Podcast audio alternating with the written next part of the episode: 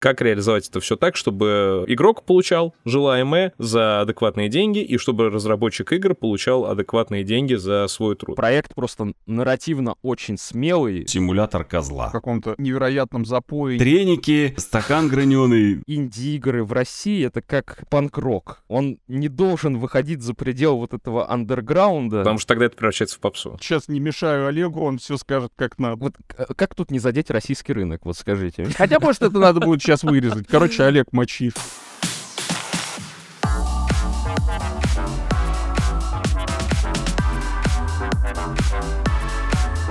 Всем сквош, стретч и потустороннего счастья, дорогие друзья! Горячо приветствуем вас на самом анимационном подкасте интернета «Кто здесь аниматор?». С вами ведущий я Рашид Дышечев, 2D-аниматор, преподаватель школы анимации, мой соведущий Олежа Никитин, режиссер дубляжа и педагог кинематографии, партнер подкаста animationschool.ru. Мы стараемся приглашать на наши подкасты самых разных авторов и специалистов. Иногда это аниматоры, иногда режиссеры и сценаристы, иногда композиторы. И как же приятно, когда на нашем подкасте появляются разработчики компьютерных игр. Ни для кого не секрет, что разработка игр это сам по себе процесс очень мистический. Иногда это огромные студии, иногда всего пара человек, но сколько бы человек не работало над игрой, на выходе мы получаем уникальный мир, где работают свои правила, своя физика, свои законы, и это делает компьютерные игры одной из самых сложных форм творчества. И сегодня у нас на подкасте будет разговор о самом начале пути разработчика игр. Сегодня к нам в гости заглянул дуэт Callback,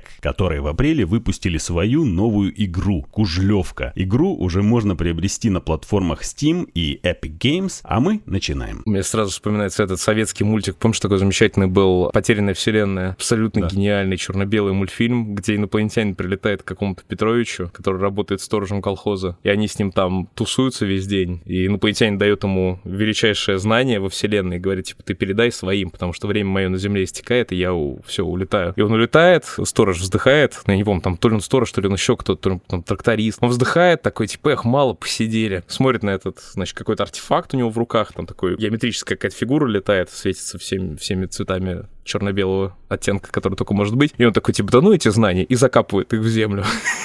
Все, и на этом заканчивается мультфильм. Олег Аскер, здравствуйте, очень приятно вас слышать с нами на подкасте, на нашем свежем выпуске подкаста «Кто здесь аниматор?». Сразу задается вопрос, а кто здесь аниматор в вашем дуэте? Скорее всего, я, но несмотря на то, что я так как-то с детства, знаете, баловался, вот, там, Cinema 4D что-нибудь там проанимировать персонажа, у меня какие-то навыки сохранились, мы все равно как бы используем э, множество маркетплейсных ассетов, потому что они ну, явно не идут вровню с, там, с ручной анимацией, например. Э, и макаповского костюма у нас тоже, разумеется, нет, потому что мы Индия, у нас нет денег, только там две банки пива и все. Поэтому, да, что-то я там руками анимировал, что-то у нас с маркетплейса. Вот ну, так надо сказать. Да, я хотел добавить только, что вообще все, что касается того, что делает Кужлевку именно игрой, а ничем бы то ни было еще, не сценарием просто для фильма или как раз-таки а, мультфильма, или тем более не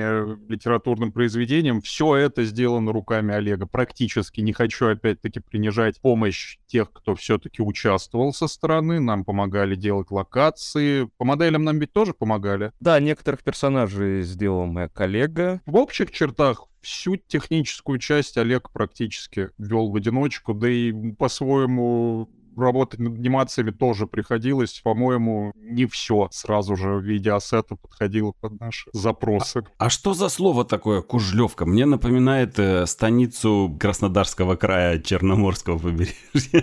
Что, ну, что это означает? Вот тут Аскер, да, пусть расскажет. В реальности деревня под таким названием существует, по-моему, где-то под Липецком, если я не ошибаюсь. Сперва я узнал о существовании такой деревни, находясь где-то под Тверью. То есть это была обычная заброшенная деревня. Я тогда, скажем так, был очень взволнован темой э, опустошения деревень на постсоветском пространстве, гибели э, малых населенных пунктов как таковых. Я на тот момент э, совершал своего рода паломничество, значит, по по Радищевскому маршруту, только наоборот. Я из Москвы до Петербурга, соответственно, пытался добраться, по большей части автостопом. Мне на пути попалась вот такая деревня, потому что э, сколько мог, я старался идти пешком, и вот идя вдоль трасс, вернее, вдоль одной конкретной трассы, я э, очень часто видел вокруг себя деревни-призраки, фактически. И вот одна из таких деревень э, называлась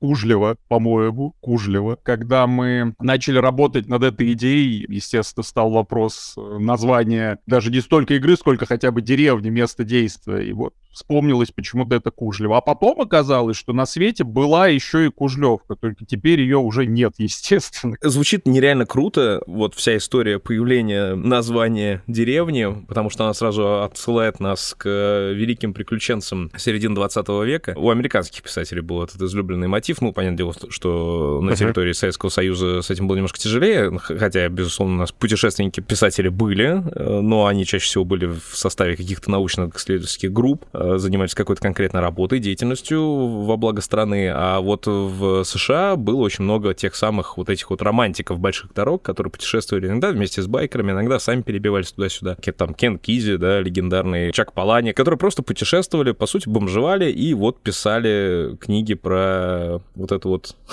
ну, самую одноэтажную Америку. И тут вот у нас появляется такой же формат, но уже про компьютерные игры, которые переходят. И это замечательно. Вот, кстати говоря, по поводу того, что это это ни в коем случае не литературное произведение. Я сейчас вспоминаю, сколько раз на различных game studies, то есть на исследовании компьютерных игр в различных вузах обмусоливается тема, то, что вообще любое произведение в мире — это нарратив. То есть, по сути, любое произведение — это литература. Ее всю можно так или иначе представить в виде рассказа, в виде текста. Ну, у вас, я так понимаю, что свой взгляд отличающийся, взгляд авторов, и его хочется услышать, почему компьютерные игры — это вот другое искусство. Я уверен, что я с вами разделяю эту точку зрения, но хочется от вас ее услышать. Я бы хотел, э, чтобы здесь именно Олег начал, потому что, потому что его этому учили, так сказать. Я думаю, он э, ближе к этой теме, потому что когда я буду говорить об этом, я скорее буду оперировать своими чувствами, а вот Олег, я думаю, какими-то профессиональными исследованиями может воспользоваться. Давайте тогда перед тем, как мы э, вот Олегу передадим слово, сначала мы скажем, кто из вас в каком вузе сейчас на данный момент находится в статусе студента.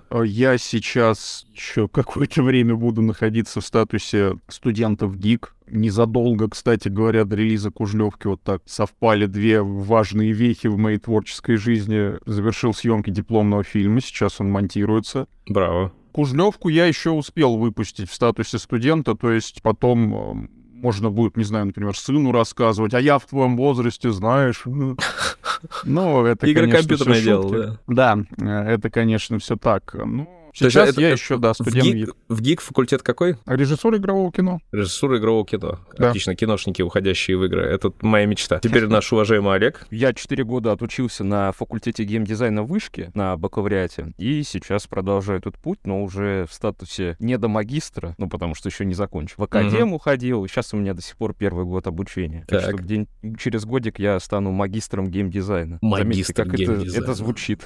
Эпично, да. Коротенько, без спойлеров, примеров, э, о чем игра Кужлевка? Ну, это история о том, как в умирающем колхозе в 92 году терпит крушение летающая тарелка, которая внезапно оказывается исполнителем желаний, вроде того, что мы а, можем наблюдать у Стругацких. Хотя я в гораздо большей степени с этим замыслом вдохновлялся именно фильмом Тарковского, потому что это все-таки немножко разные по посылу и по настрою вещи, как мне кажется. То есть в руки очень простых людей, э, но при том э, с любовью написанных, с любовью, я надеюсь, замеченных из реальной жизни и не предстающих, так сказать, в сюжете какими-то сельскими дурачками, но людей, опять же, простых попадает инструмент, который оказывается сильнее вообще всего, что есть на этом свете. И вот эти самые очень простые люди оказываются достаточно неожиданным для себя же образом, ну, э, чуть ли не вершителями судеб мира. И вот, собственно, мы предлагаем примерить на себя роль одного из них, хотя, если так посудить, несмотря на то, что камера, так сказать, расположена в глазах только одного из них, по сути, мы играем всем этим коллективом из э, четырех друзей, собственно, председателя этого разваливающегося колхоза э, Валерия Михайловича, э, сельского учителя Васи, милиционера участкового Степана и вот такого тракториста в эпилоге Клима. Вот так в течение пяти-шести, если вы там не особо внимательно играете, может, даже четырех часов, мы следим за развитием их истории на протяжении недели. Вообще, это очень мудрая, здоровская завязка, когда... э, Это принцип, да, успешной режиссуры, когда в завязке ис- используется ситуация очень простая, которая доступна каждому. Это мы совсем недавно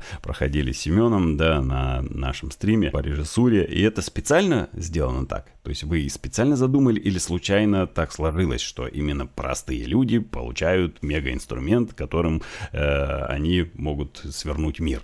Да, конечно, потому что, по сути, это, это же наш мысленный эксперимент. Мы пытаемся ответить для себя на вопрос, а что было бы, если бы таким внезапным образом, образом совершенно простой дядя Петя получил в свои руки вот инструмент, который действительно горы может свернуть и определить будущую судьбу человечества на многие годы вперед. То есть, да, это, это мысленный эксперимент. Мы пытались ответить на вопрос, а как бы определенный типаж узнаваемый повел бы себя в такой-то ситуации? А как бы проявил себя человек, который, на первый взгляд, может казаться одним, а вот станет ли он другим, если власть как таковая, власть как э, явление, как инструмент упадет в его руки? А, Я бы даже сказал, что вы своим мысленным экспериментом, не знаю, случайно ли, попали именно в ключик успешного начала проекта, когда именно так положено делать, чтобы он был успешным.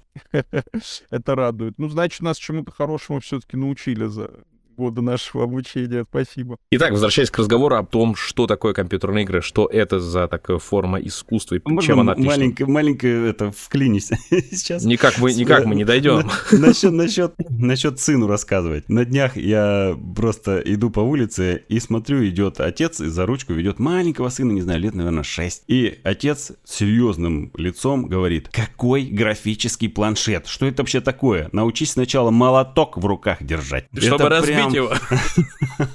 Понимаешь? То есть это прям так эпохально прозвучало. Я думаю, ребенок в 6 лет уже понял свое предназначение, просит графический А ты когда разозлишься, чем его бить будешь, а? Что, кулаком будешь бить, как обезьяна? Молоток научись держать. Так вот, к разговору, чем же отличается эта форма искусства от молотка? А, знаете, наверное, странно будет услышать такой ответ от программиста, но для меня первый дебютный проект э, Кужлевка, потому что больше не было, был чем-то на вроде сертификата, что ли, в есть доказательство того, что я вот могу. Я могу вот до конца дела довести. Ну, в первую очередь, такая эгоцентричная немножко позиция, но вот для меня она была именно такая. И потом, когда уже игра выходит, ты видишь все эти восторженные отзывы. Кому-то понравилось то, что делал ты, то, что делал твой товарищ. Тут уже позиция кардинально меняется, потому что ты добился цели своей первой, вот, доказать, что ты что-то можешь. И как-то вот странно приходит осознание того, что ты помимо вот этой эгоцентричной цели еще и какую-то мысль подарил людям, которую они могут разжевывать. Безусловно, я без Аскера бы не справился с этим, э, как и Аскер без меня. Ну, еще А, по- Молодцы. Поэтому до релиза об этом как-то вообще не думаешь. Ну, хочется что-то рассказать, да, ну там, может понравится, может не понравится. В общем, глаз абсолютно замылен, ты находишься в какой-то прострации, что ли, не понимаешь вообще, как игру примут. И, в общем, о каких-то глобальных вещах уже после релиза задумываешься. В первую очередь думаешь о себе. То есть это такой способ самовыражения. Ну, то есть это как бы форма искусства, просто это то же самое самовыражение, только в э, формате вот кода. Да? А Ну, тут сейчас ла- услышал прям тандем такой, вы такие молодцы, друг друга поддерживаете, и я вот не смог бы, если бы не было напарника. А скажите, кто об кого думает? Вот, ну, да, у нас тут уже такой несколько раз возникало, да, когда Андрей тренинг говорит, и, да, об кого-то удобно думать обязательно в тандеме. Кто у вас генератор идей, а кто помогает в Ну, этом? вообще, а Аскер, как более осведомленный в эпохе, в сеттинге человек, потому что, ну, я вот историей постсоветской России особо-то и не увлекался до старта разработки над Кужлевкой, но позволю себе немножко польстить, все-таки некоторые идеи в игре и от меня добавлены, но большая часть, большая часть лавров, конечно, отходит Аскеру. Ну вот пусть он что-нибудь скажет про это. Я-то как раз-таки хотел сказать, что да скорее поровну, потому что опять-таки все, что делают Кужлевку игрой, это опять-таки заслуга исключительно Олега. Я в этом, ну не то, что ничего не понимаю. Понимать-то я понимаю, как человек, играющий, наверное, с годика или двух лет, но упорно отказывающийся, в общем, этому учиться. Олег пытался меня чему-то научить в Unreal Engine. Довольно быстро стало понятно, что э, ученик из меня такой себе. Вот.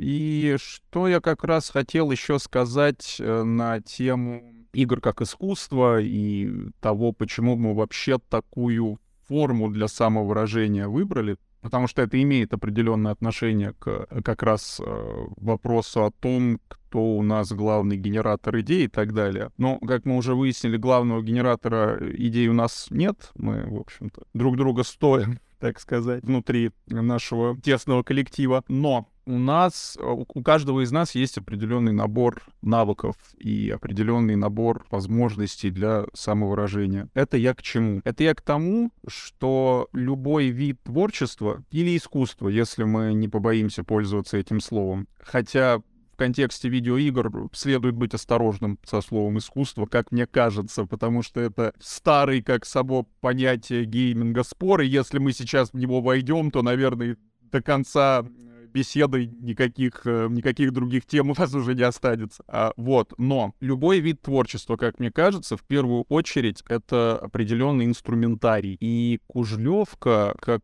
таковая скорее по большей части пользуется неигровым инструментарием. Потому что, что я хочу сказать, сейчас проиллюстрирую мысль. Вот, допустим, что такое инструментарий кино? В первую очередь это изображение. Однако мы можем вспомнить, например, ситуацию 30-х годов, когда в кино впервые появился звук. Многие воспринимали это как трагедию, потому что то, что называется языком кино, то, что называется инструментарием кино, стало несколько вымываться. Фильмы 30-х годов больше всего напоминают напоминают радиоспектакли. И э, сейчас, когда игры, так сказать, все чаще пытаются говорить на серьезные темы, э, чему-то даже учить игрока, в общем, пригла- приглашать игрока серьезно о чем-то подумать, я не только наблюдаю некое схожее явление, только, так сказать, вместо пришествия звука в кино у нас э, данном случае, даже не знаю, как сказать, пришествие сюжетов с претензией в игры, вот так это назовем. Я не только замечаю такой феномен, я даже, наверное, могу признаться, что и мы какое-то участие в нем приняли, потому что, опять-таки, Кужлевка в значительной степени пользуется инструментарием театра, инструментарием кино, наверное, даже, безусловно, инструментарием литературы, потому что очень много текста. То есть это текст, это голос, это актерская игра. При всем при том, а, как мне кажется, сам самое ценное в играх, которые все-таки развлекают игрока и сюжетом тоже, это еще и умение максимально задействовать чисто игровой инструментарий. Я думаю, как первый Half-Life вышел, как иллюстрация того, что такое сюжет, рассказанный чисто игровыми инструментами, так он, наверное, остается до сих пор, можно сказать, эталоном. Что вот. мне понравилось в том, что я частично немножко, да, до эфира посмотрел, это стилизация. То есть, если uh-huh. взять вашу кужлевку и стилизовать ее под э, фоторел настоящий, э, оно не будет смотреться так, как сейчас. Именно недосказанность какая-то э, создает изюминку ты какие-то вещи додумываешь, недорисованные, и в голове возникает прямо такая, сказать, лубочная картинка, да, прикольная, Сказка. интересная, да. Угу. Это прям, слушай, я вот вообще зверский противник гиперреализма в играх, я не понимаю, зачем делать потусторонний мир, другой мир, иной мир,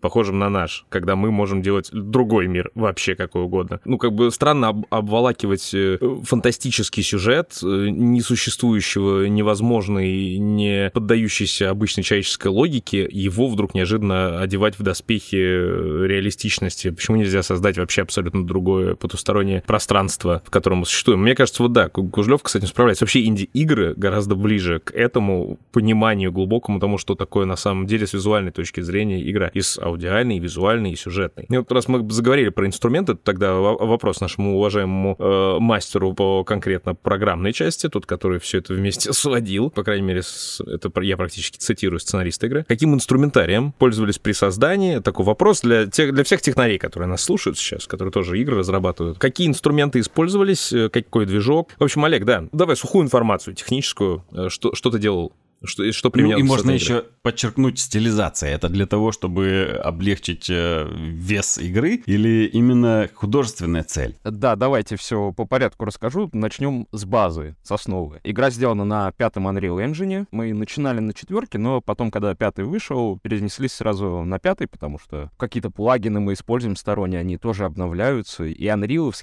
и внешние. И, в общем, это все нужно держать в максимально свежем виде, иначе можно потом огрести. Да, мы все это собирали в движке, у нас там C++ используется в каких-то местах самых таких жирных, знаете, вот, например, ходьба персонажа. Она всегда очень много производительности отнимает. Поэтому нужно это все переносить в чистый код, чтобы оно а, как бы быстрее обрабатывалось и у конечного пользователя не возникало всяких лагов. Как говорил наш гость Павел Барнев, заскриптуй все и расслабься. Вот, да. А вторая часть игры, она как раз сделана этими скриптами, то есть визуальным программированием, которое Unreal Engine предоставляет нам, то есть это что такое? Мы берем как бы кирпичики, функции и просто их там соединяем туда-сюда, туда-сюда. Вот там всякая, ну, за заскриптованный мутатин, типа персонаж сходи сюда, это как бы такая функция визуальная, и она служит оберткой для кода, там, она как бы обворачивает вот этот код э, хождения персонажа, поворачивается, на что смотрит. Ну ладно, это все, это все очень долгие темы. То есть, то есть вы взяли вот встроенный в движок походку, да, я как бы занимался этим, мы даже открыли курс Unreal Engine на базе Animation School. Дмитрий Мирошников, замечательный преподаватель, это рекламная интеграция, приходите к нам учиться. То есть вы взяли встроенные походки и перескриптовали их, чтобы они меньше нагружали комп, так? Да,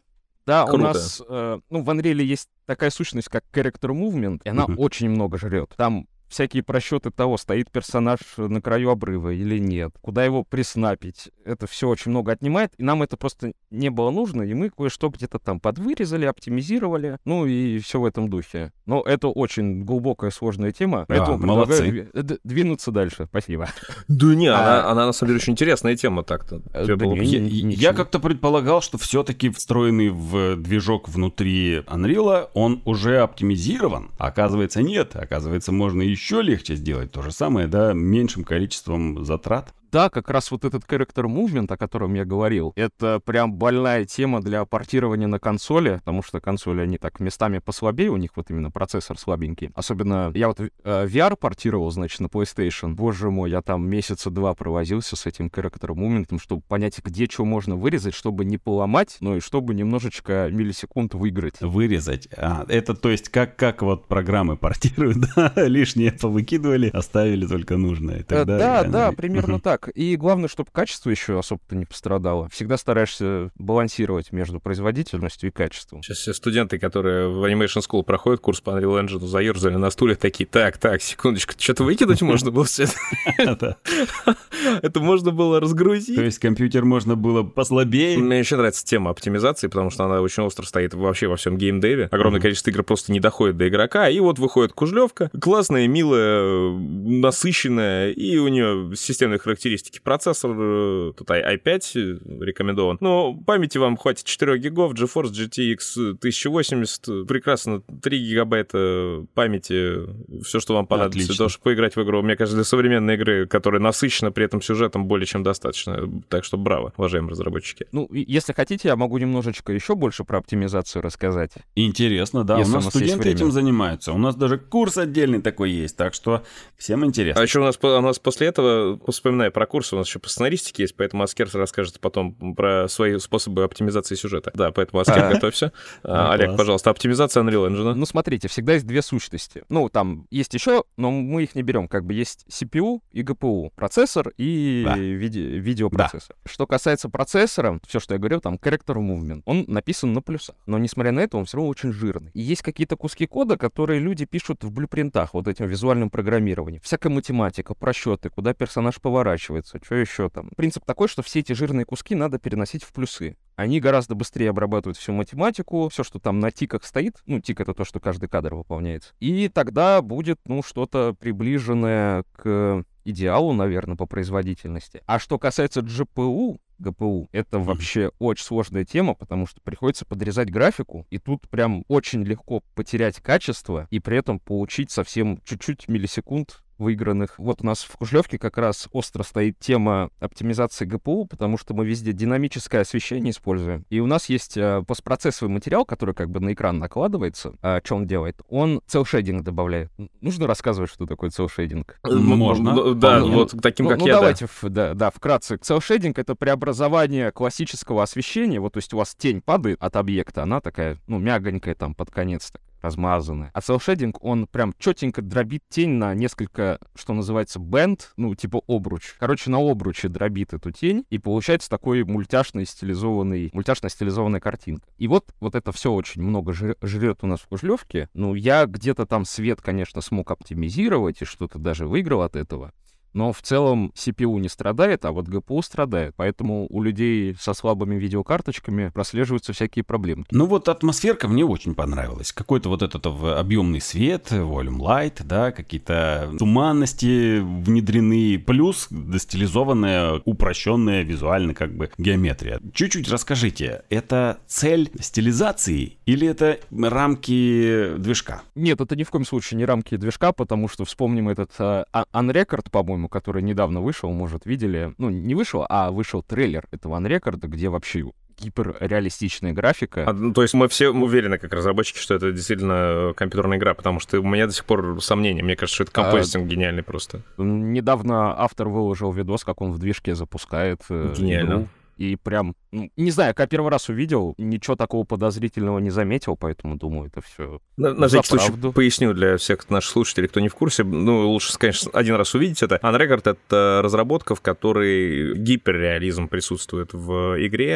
Игра происходит от первого лица с претензией на то, что это все снято на GoPro, и вот главный герой бегает по какой-то заброшке, отстреливая противников, ну, как это всегда полагается в шутерах. Странно увидеть шутер без отстрела. Все это выглядит как реально просто просто снятый страйкбольный замес на камеру GoPro. Настолько это все реалистично уже теперь в наши дни. Я просто тоже был шокирован. Не мог поверить. Да, Олег, продолжи. Ну вот, э, что касается Unrecord, там по графону вообще никаких претензий нет, потому что, ну, как бы в Unreal реально это сделать. Реальное в Unreal так. Да. А что касается вот анимации, там, движения рук, ну, как будто бы, может, предзаписали, может, не предзаписали. Вот тут непонятно. Ну, скорее всего, не предзаписали. Ну, motion, просто... motion capture хороший, наверное, такой сработал, как бы автоматизированный. А, да, и, нейросети и, что не могут. И гениальный аниматор, который там это все сблендил, правильно, угу. потому что программист-аниматор — это вообще на вес золота. А мы таких учим, кстати.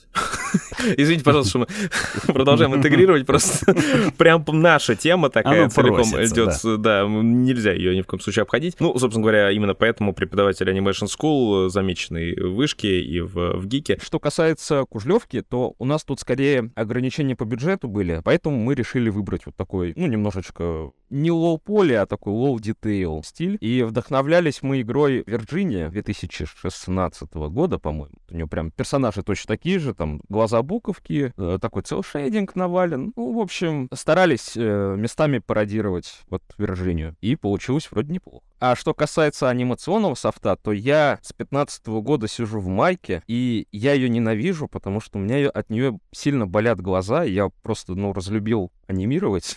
Я вот через полчаса работы в мае просто уже глаза слепаются, я не знаю, что делать, капли закапывал, все равно не помогает. Не знаю, почему так, в синьке такого не было. Вот подумал вы на блендер наконец-то пересесть, потому что блендер вроде как уже а, новым стандартом индустрии стал. Да, удивительно вытесняет маю, прям гиперактивно, как-то да. толкается локтями так сильно, что даже страшно уже за маю становится, что с ним будет дальше. Семен Ласкин сейчас наверняка услышал это в подкасте, то, что человек собирается с мая на блендер переходить и уже потирает руки. И это один из наших преподавателей как раз по блендеру. Так вот, говоря про движок, ясно, рассказ подробный, замечательный и интересный, особенно с переходом на Blender. Blender и Unreal вообще какие-то чудеса творит в последнее время при совместном использовании. Хочется теперь немножечко про сценаристику поговорить, про сюжетную составляющую, потому что там наверняка тоже есть какой-то определенный код и определенные ходы, и определенная оптимизация. Поэтому, Аскер, вот тебе слово по поводу сценарной составляющей Кужлевки. Для начала надо сказать, что ни для кого примером для подражания я быть не могу, потому что я не знаю, насколько это является сложившимся стереотипом, но я действительно был из тех сценаристов, которые достаточно долго могут не выдавать вообще ничего, а потом а, за ночь родить месячный объем работы. То есть здесь я точно никому не советник. Да и в принципе, я думаю, как дебютант а, я еще не в положении раздавать кому-либо советы, но я думаю, что честнее всего и правильнее всего было бы перечислить те ошибки, которые я совершил, потому что на ошибках учатся. В данном случае я, к примеру, для себя отмечаю, что кое-где я можно сказать, насильно двигал сюжет вперед, чего следует избегать. То есть э, обстоятельства достаточно грубым образом вплетались в диалоги героев, и все такое прочее. То есть э, ничего не предвещает, не предвещает. Потом я прихожу к какой-то точке, э, когда становится ясно, что вообще-то это надо как-то двигать дальше для того, чтобы подводить игру к финалу. Э, и таким образом что-то вот достаточно грубо приходилось вставлять. Конечно, все это маскируется за диалогами, все-таки их похвалили, более или менее живых персонажей создать удалось. Кто-то даже узнал эти образы, так сказать. Это радует, конечно. А, но э, что я вам хочу сказать? Всегда имейте план на руках, потому что без такой крепко сложенной рыбы, к которой у вас, у самого, как у сценариста, нет никаких вопросов, работать не стоит. Я могу честно признаться, что я писал все это на лету, и больше я так делать никогда не буду потому что врагу не пожелаешь а потом разбираться в том, что ты, собственно, сам и написал. А в остальном а, это совершенно классическая драматургическая структура, без каких-либо смелых экспериментов, начало, середина и конец. Какие-нибудь под пасхалочки, да. загадочки вложены в вас в игру? Пасхалочки, загадочки вложены. Вот опять же, когда я говорю о том, что планировать все следует сильно заранее и э, не полагаться на то, что в процессе вы родите наилучший способ решения проблемы, почему лучше все продумывать заранее. Опять-таки, когда вы пишете сценарий для компьютерной игры, думайте в первую очередь о том, чтобы это игралось как компьютерная игра. А, потому что мы вот так достаточно по-честному поступили, а вот хочется нам, допустим, в каком-то моменте продлить геймплей. Просто продлить его для того, чтобы игрок не забывал, что он играет, в общем-то, не в визуальную новеллу, а все-таки в 3D-игру на Unreal Engine и так далее. И э, надо, соответственно, срочно добавить какого-то геймплея. И вот мы э, делаем что-то такое несложное, потому что сложное как-то и не вставляется даже, то есть к сложному ничего не располагает, но что-то вставить надо, и мы вставляем, например, пятнашки, которые кого-то умилили, а кого-то выбесили. И тут мы оставляем как бы возможность просто пропустить их, самостоятельно для себя решить, э, что для вас в приоритете, чтобы игра вас развлекала, читала, или чтобы она продолжала непрерывную беседу с вами. Если эта беседа вам нравится, то пятнашки можно просто пропустить по нажатию кнопочки и, соответственно, дальше слушать диалоги, общаться с персонажами. Это очень хорошо подобное. работает. Вот я случайно несколько лет назад на свою голову купил на Xbox игру «Симулятор козла». И он с тех пор каждый день включается у нас в доме. Это бред бредовый, но оно так работает, что ты смотришь и ржешь, и залипаешь, проходя мимо экрана, когда дети там вытягивают шею этому козлу, или какие-нибудь там э, вырви глаз, какие-то игры, вот эти вот пятнашки, да. Мне напомнила прям стилистика. Ничем не э, пересекается с какими-нибудь э, похожими играми ваша игра? Ну вот как раз-таки э, надо сказать, что в отличие от Кужлевки, которая как бы несколько смежном положении существует, да, опять же, которая, которая игра, но как бы в то же время очень сильно еще и, наверное, виртуальный театр, да, так это назовем. В отличие от Кужлевки, симулятор козла — это стопроцентная игра, я не ошибаюсь, Олег? Ну, да. Вот э, это стопроцентная игра, да. которая, возвращаясь опять-таки к моей длинной сумбурной тираде про инструментарий, просто меня эта тема очень волнует. Симулятор козла — это в гораздо большей степени игра и даже достижение видеоигровой драматургии, чем Кужлевка, потому что она пользуется сугубо игровым инструментарием, а мы все-таки выходим за его пределы и берем займы у всех остальных ребят, грубо говоря, от литературы до кино. И если тут говорить серьезно, то, с одной стороны, мы показали, что, подходя к сценарию компьютерной игры, не совсем как сценарий именно компьютерной игры, вы все равно можете получить положительную реакцию публики, все равно можете вызвать какой-то интерес, вот так скажем, да, и по большей части положительную реакцию. Это возможно, э, но не стоит забывать, что очень, очень тяжело идет. Вот опять-таки, я же говорю, эта тема меня очень волнует, и сейчас э, так совпало, что наша беседа выпала на тот день, когда я еще не дал себе окончательно ответ, в общем-то, на эти вопросы. Поэтому сейчас немножко э, по ходу размышления пытаюсь к нему прийти, чтобы все-таки какой-то уже совет э, дать ребятам, которые вот собираются впервые написать сценарий компьютерной игры. Вот как я сформулирую.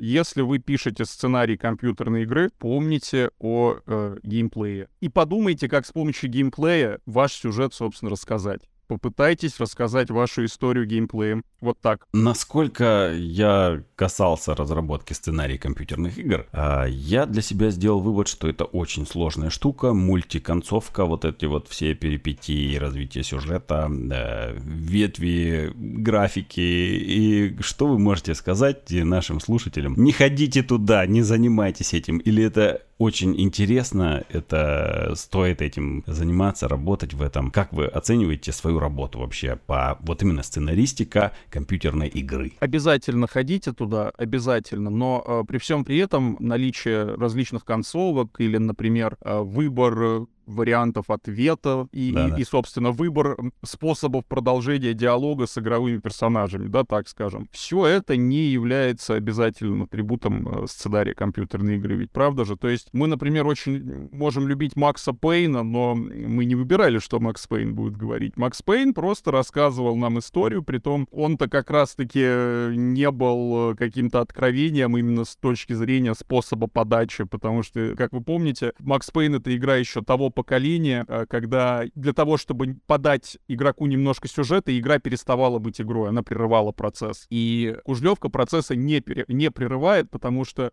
подача сюжета является игрой сама по себе. Суть игрового процесса полностью замкнута на сюжет. И э, продвижение по сюжету является основой игрового процесса как такового. И факт выбора пойти туда или сюда, подружиться с тем-то или тем-то, ответить тому-то так-то, а тому-то так-то, все это тоже является элементом игры как таковой. Поэтому, если вы хотите пойти по такому пути, то помните, что, в общем-то, процесс выбора для игрока тоже сам по себе это игра. То есть можно поиграть в выбор, можно поиграть в исследование. Пятнашки. С другой стороны, можно ограничиться пятнашками. И тогда сюжет будет писаться совершенно иначе. Сочиняя сюжет для пятнашек, наверное, вряд ли можно пользоваться сугубо инструментарием пятнашек. Вот что я хочу сказать. Сюжет для сюжет. пятнашек? Почему? Слушай, ну, сюжет ну, есть же эти, простите, шахматы там с сюжетом, это же тоже работает. Да, но мы же выходим из процесса, процесса игры в шахматы для того, чтобы нам подали еще немножко сюжета в основном. Или нет? Потому что я не помню такой игры, но, наверное, наверное, ну, была. Любые матч 3 после, последних лет пользуются uh-huh. этим приемом. Просто вот, вот матч 3, а между раундами как бы вот тебе сюжет что-то происходит. Вот между раундами, опять-таки, да, возвращаясь к этому примеру с Максом Пейном, мы комиксы тоже между раундами смотрим. То есть э, там э, выбор продвижения именно сюжета как такового не является основой драмы. Кужлевки является. Во многих э, проектах, где, собственно, игрока развлекают возможностью что-то выбирать и за это награждают разными концовками, допустим, как бы намекая на некоторую реиграбельность, для них это все, безусловно, важно, для таких игр. Тут надо определиться, что вы пишете. То есть такие пятнашки с сюжетом или игру, где сюжет и есть основа процесса. Для всех тех сценаристов, которые затыкаются с составлением планов, всего прочего, есть множество интересных инструментов для написания сценариев. А, Аскер, не знаю, чем ты пользовался. Я в свое время, когда мы писали визуальную новеллу, мы использовали twinery.org, который, кстати, очень mm-hmm. хорошо потом переносится на другие платформы, потому что он имеет вот эту вот большую развернутую структуру дерева, и код внутри себя уже имеет, в котором ты можешь запустить буквально весь сценарий и пройти по вариантам выбора игрока. То есть, что он сделает и как он сделает, и сразу это закодировать. Ну, то есть, чуть-чуть надо научиться кодировать, прям совсем Мэри Пупусечку. То есть, там научиться писать в коде, что, типа, если делает то-то, то там игра дальше переходит вот в такое-то ответвление. Вот таких вот тысячи карточек у тебя образуются на рабочем пространстве, в котором ты пишешь сценарий. И дальше, соответственно, ты вот можешь сразу регулировать, что куда идет, там, стрелочками графически редактировать, как как все происходит. Ну, то есть то же самое, что в Unreal Engine, на самом деле, потом делается uh-huh. при редактуре сцен. Очень удобные инструменты, и их, конечно, надо осваивать, они пока еще все не адеризированы. Сейчас вообще нейросети неизвестно, что у нас натворят в э, мире написания и сценариев, и программирования, и анимации. Но пока что, ребят, надо учиться делать все ручками, ручками своими. У нас есть э, в команде вашей сценарист, э, есть программист. Как какие вам пришлось затыкать дыры, каких специалистов пришлось звать, каких варягов призывать? Я как-то одним томным вечером сидел на работе и слушал Soviet Wave, знаете, такой вот новая волна вот музыки появилась недавно, там, как недавно, год три назад, там, Soviet Wave, постпанк. Это я так слушал, и услышал настолько вот классное звучание а, в одной подборке, узнал, что за группа, нашел ВК и подумал, как бы, а почему бы нам, ну, не попросить у этих ребят музыку одолжить, какую-нибудь композицию. Все, списались, нам сказали, без проблем, ребят, используйте. Оно настолько хорошо вписалось в проект, что мы потом решили у них заказать целый саундтрек для игры. Это вот наверное, самое первое, что мы сделали такое на аутсорс. Да, и вот он до сих пор как бы в Кужлевке присутствует, все его хвалят, все ждут релиза альбома, и скоро выйдет недели через две, по-моему. Я вот как знал, что надо из панк-рока уходить в саундтреки, чем мы, собственно говоря, наш коллектив этим занимается теперь. Да, Олег, продолжай. Значит, нам потребовался моделлер, потому что были какие-то локации, типа поезда или баржи, и мне очень не хотелось все это моделить. Я как бы умею, но я вот просто ненавижу, мне что-то так программирование понравилось, что я вот всей головой в это нырнул. Поэтому нашли человек. Он тоже из вышки, сейчас, по-моему, на третьем курсе или на четвертом учится. Ну, он так еще мало чего умел, и мы предложили ему, как бы, хочешь вот за денежку что-то нам сделать, там, может, для портфолио. Э, да, что-то он нам сделал за денежку, что-то за бесплатно, тот же пояс, например, или баржу. И потом нам еще потребовались персонажи, потому что мне опять было все лень это делать самому. И, как показал практика, у меня получается не так это хорошо, как у человека, который занимается персонажами на постоянной основе. Ну и, собственно, некоторых персонажей, которых вы можете увидеть в Кужлевке, сделала моя замечательная коллега по имени Екатерина Шаталова. Э, она со мной в студии работает, но не в нашем дуэте со Скером, а я еще просто в студии работаю, тоже игры делаем, называется «Собака студия». Может, mm, слышали? Да, да. Олег вот. Усов, большой привет ему. Олег Усов, Олеж, знакомая, знакомая. Ну и хорошо. Я бы так и знали, что он наврал нам. Что он не оттуда. Преподаватель еще один нас из собаки студии, а, да. А вот действительно лень, как, как ты говоришь, мне лень было моделить или некогда? Ну и некогда, и лень. Я, вот как сказал, больше все-таки в программировании лежу. Остается свободное время на жизнь? Это, это другая тема, сейчас я к ней перейду. В общем, гораздо приятнее писать код и потом видеть, как все это работает, чем много дней кропотать над какой-то модельку, которая, ну, просто вот пошевелить ей руку можешь, и все. И как бы, ну, и что? Оно не играется, ничего. Там, чтобы из этого сделать мультфильм, фильм, нужны еще специалисты, которые там сцены сделают, там рендеринг настроят, еще что-нибудь. Программирование, оно вот так вот. Взял, скачал ассеты, что-нибудь сам написал, и все, оно работает. И это гораздо приятнее. Собирать сцену — это не всегда программирование, ну, это как бы layout, compositing такой, ну, сборка, ассемблинг — это было такой, такая часть пайплайна, помню, на Unreal тем более. Это интересная штука. Ну, я вот именно не про Unreal, а про классический 3D. Вот кто мультики делает, там, в, в мае в той же, например, да, какой какой-то человек занимается архитектурой. Для всего этого нужны люди, и чтобы это все собрать в одну картину, потребуется очень много времени и денег. А программирование, оно вот как бы взял у себя дома, написал, и оно работает. И это гораздо более приятное ощущение, нежели вот кропотать над чем-то очень долго-долго-долго и еще привлекать каких-то людей, и потом получится неизвестно что. В общем, да, программирование такое более гибкое, более радость приносящее занятие. А что касается времени на жизнь, ну, знаете, последние полгода у меня не было времени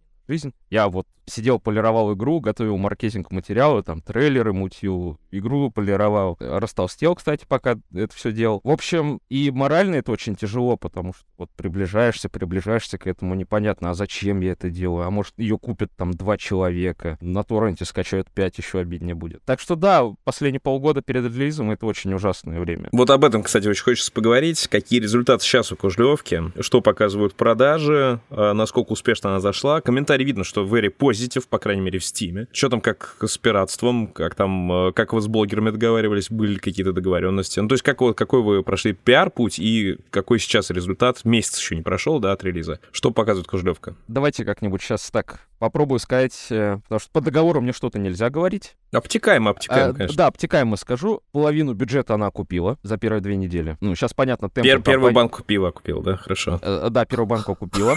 А вторая, наверное, окупится летом. Хотя вот мы сейчас в АКП выходим наконец-то. Ой, поздравляем, поздравляем вас, да. Да, она может даже ну, через месяц уже полностью окупит и даже сверх окупит. Отзывы я ожидал вообще другие. Я думал, будут смешанные, как максимум. А оказалось вот так вот. Ну, кого-то там за душу цепляет то, что вот Аскер написал, какие-то детали подмечает из собственной жизни, и это все находит отклик в сердцах игроков. А я знаю, кому мы обязаны успехом, а, и даже чему и кому, в общем, мы обязаны. Я даже знаю, а, кому. Ты же, ты же самое главное не сказал, кто э, помогал нам и при этом не являлся нами, потому что модели, музыка, это было очень важно, и мы безумно благодарны ребятам, но все-таки главные рецепте э, вот этих положительных отзывов и всего такого прочего, это даже не мы с Олегом, если говорить честно. Ну ты уже понял, да, к чему я кладу? А, да, да, да, да, да. Я, я как Конечно. раз хотел перейти к этому. Давай, давай, если у тебя на этот счет А. какие-то мысли будут, потому что на студии ты бывал чаще меня, к моему стыду величайшему. А, нет, я, я-то подумал про другое. В общем, А, у, ну, у нас... это тоже.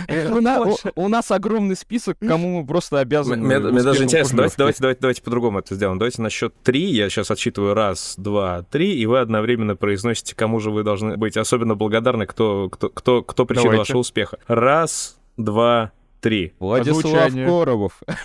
А Ну, звучание и Владислав Коробов.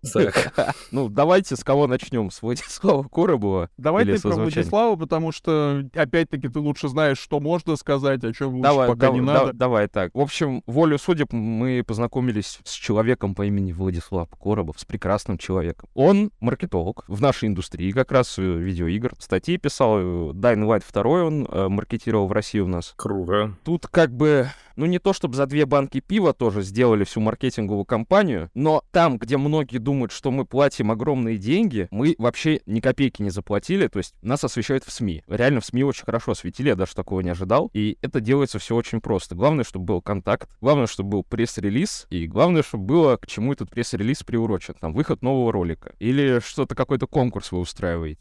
Все это рассылается по СМИ, и они уже там решают, показывать, не показывать. Мы на это абсолютно ноль рублей потратили. И как-то, да, СМИ охотно это все обмусоливают, расписывают, что там за ролик вышел, там потом комментарии читаем. Кто-то нам сказал, что, ребят, у вас графика параша. Мы такие, ой, ё, да, реально графика параша, взяли и исправили графику. Сейчас уже почти никто не говорит, что графика параша, но всегда найдутся уникумы. В общем, да, этим всем мы обязаны прекрасному Владиславу Коробову, который имеет огромный список контактов, который знает, как общаться с комьюнити многому меня научил. Тут рекламировать можно, я бы просто... Да, конечно, конечно, да, да. А, ну, Ш- у него- Курс Animation School особенно, если я вообще очень. Так, Владислав Коробов, да.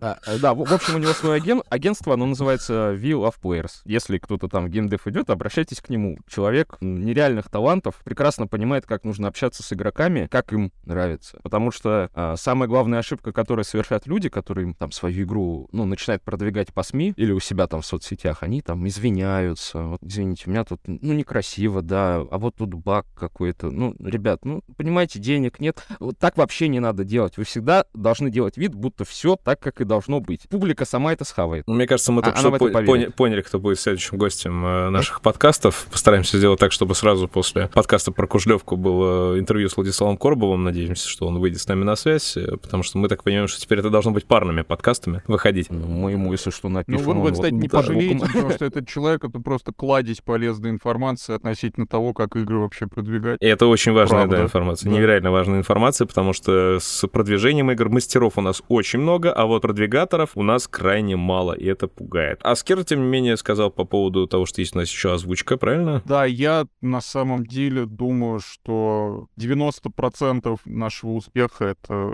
заслуга именно, ну, нашего маленького успеха, конечно, слово очень громко звучит, но того, что Куштевка получила неплохую критику, давайте так это называть, это заслуга актеров, это заслуга режиссера озвучания Эвелины Новиковой. Я не знаю, как игра бы воспринималась, если бы мы сэкономили на озвучке, если бы мы оставили ее текстовой. Представьте себе, когда-то был момент, когда мы не то что не думали, что мы Всеволоду Кузнецову предложим поучаствовать, мы были уверены, что звука в игре не будет, то есть э, голосов в игре не будет человеческих, и они будут пищать как-нибудь, вот как, э, как симсики. Когда-то был такой момент, а потом стало понятно, что вообще-то, вообще-то, при желании озвучку можно сделать так, что она превращается в по сути, фичу. Не геймплейную, конечно, но еще один способ доставить удовольствие игроку. И мне кажется, что возможность послушать, как у нас, а, как у нас озвучены главные герои, как у нас созву... да, да, в общем-то, все, включая и второстепенных, э, все. Как у нас, в принципе, актеры поработали голосами, это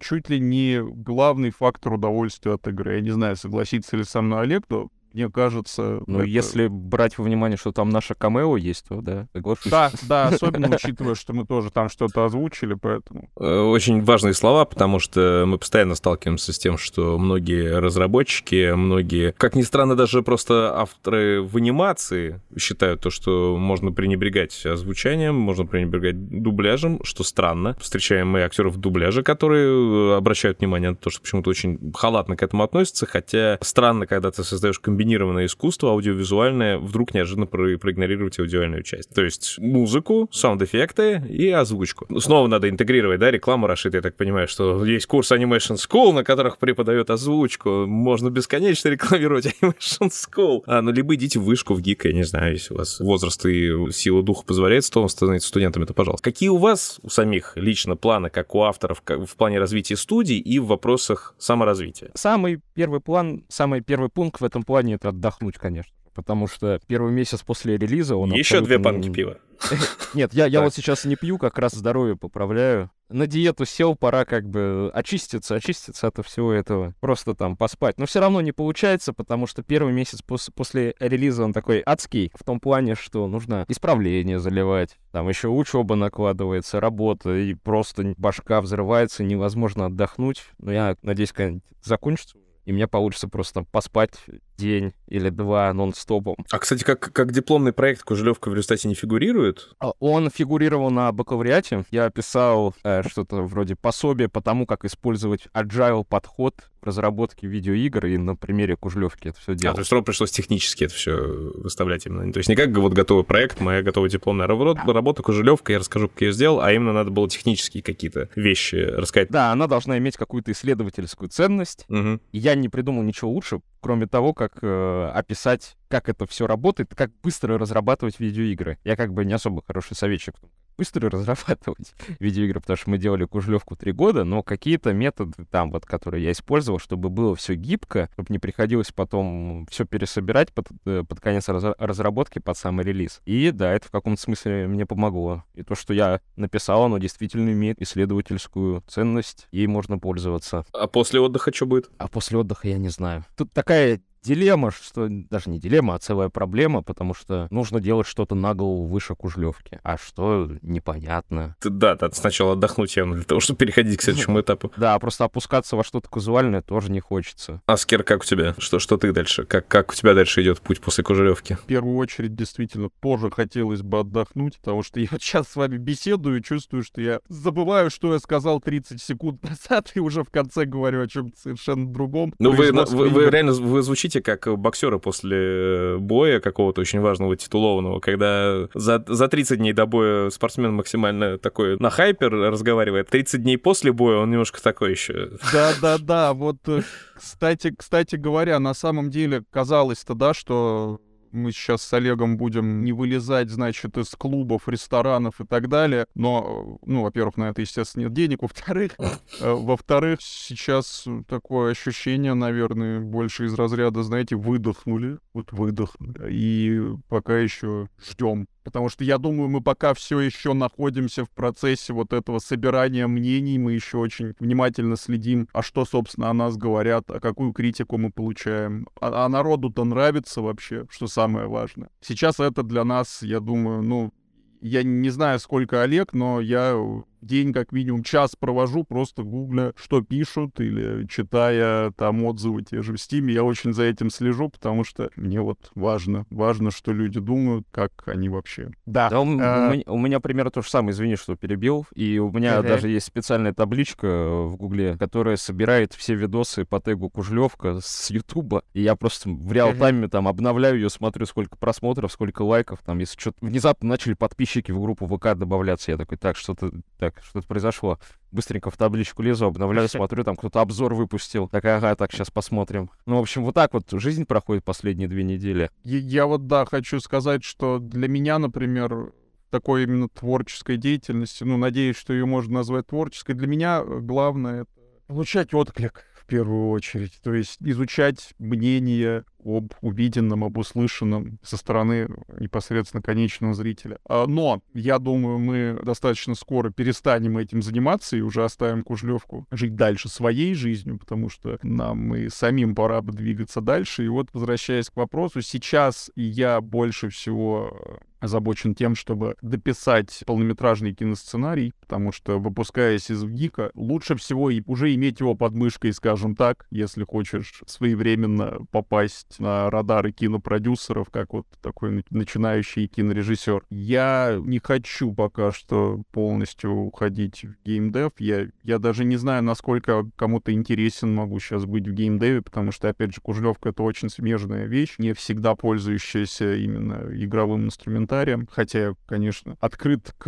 работе в играх, потому что, ну, ну потому что я их люблю, потому что я человек играющий. А что касается именно нашей творческой биографии, вообще-то я уже знаю, что можно сделать на голову выше Кужлевки, но Олег пока со мной не согласен. Мы очень надеемся, то, что к августу месяцу, к концу лета 2023 года от Рождества Христова вы соберетесь силами, вы отдохнете. Кужелевка там спокойно на ВК Play окупит вам вторую половину бюджета, и там вы сможете наконец сходить в клуб, потусить нормально и увидеть видеть вас на слете аниматоров, на большом фестивале, на большом мероприятии, где собираются аниматоры, сценаристы, режиссеры, геймдевы, для того, чтобы вместе поговорить по поводу того, что у нас происходит в анимации, что у нас происходит в разработках. И надеемся то, что мы будем видеть э, команду Callback уже как какими-то, не знаю, наверное, выступающими, полноценными, с каким-то своим новым проектом, презентующими, что же дальше у них. Вот такое приглашение на слет аниматоров, а, который пройдет в Москве, и это я говорю в том числе, конечно, и для слушателей подкаста, подкаста, чтобы они тоже навострили свои ушки, тоже были готовы обязательно прийти и пожать вот э, руку нашим сегодняшним уважаемым гостям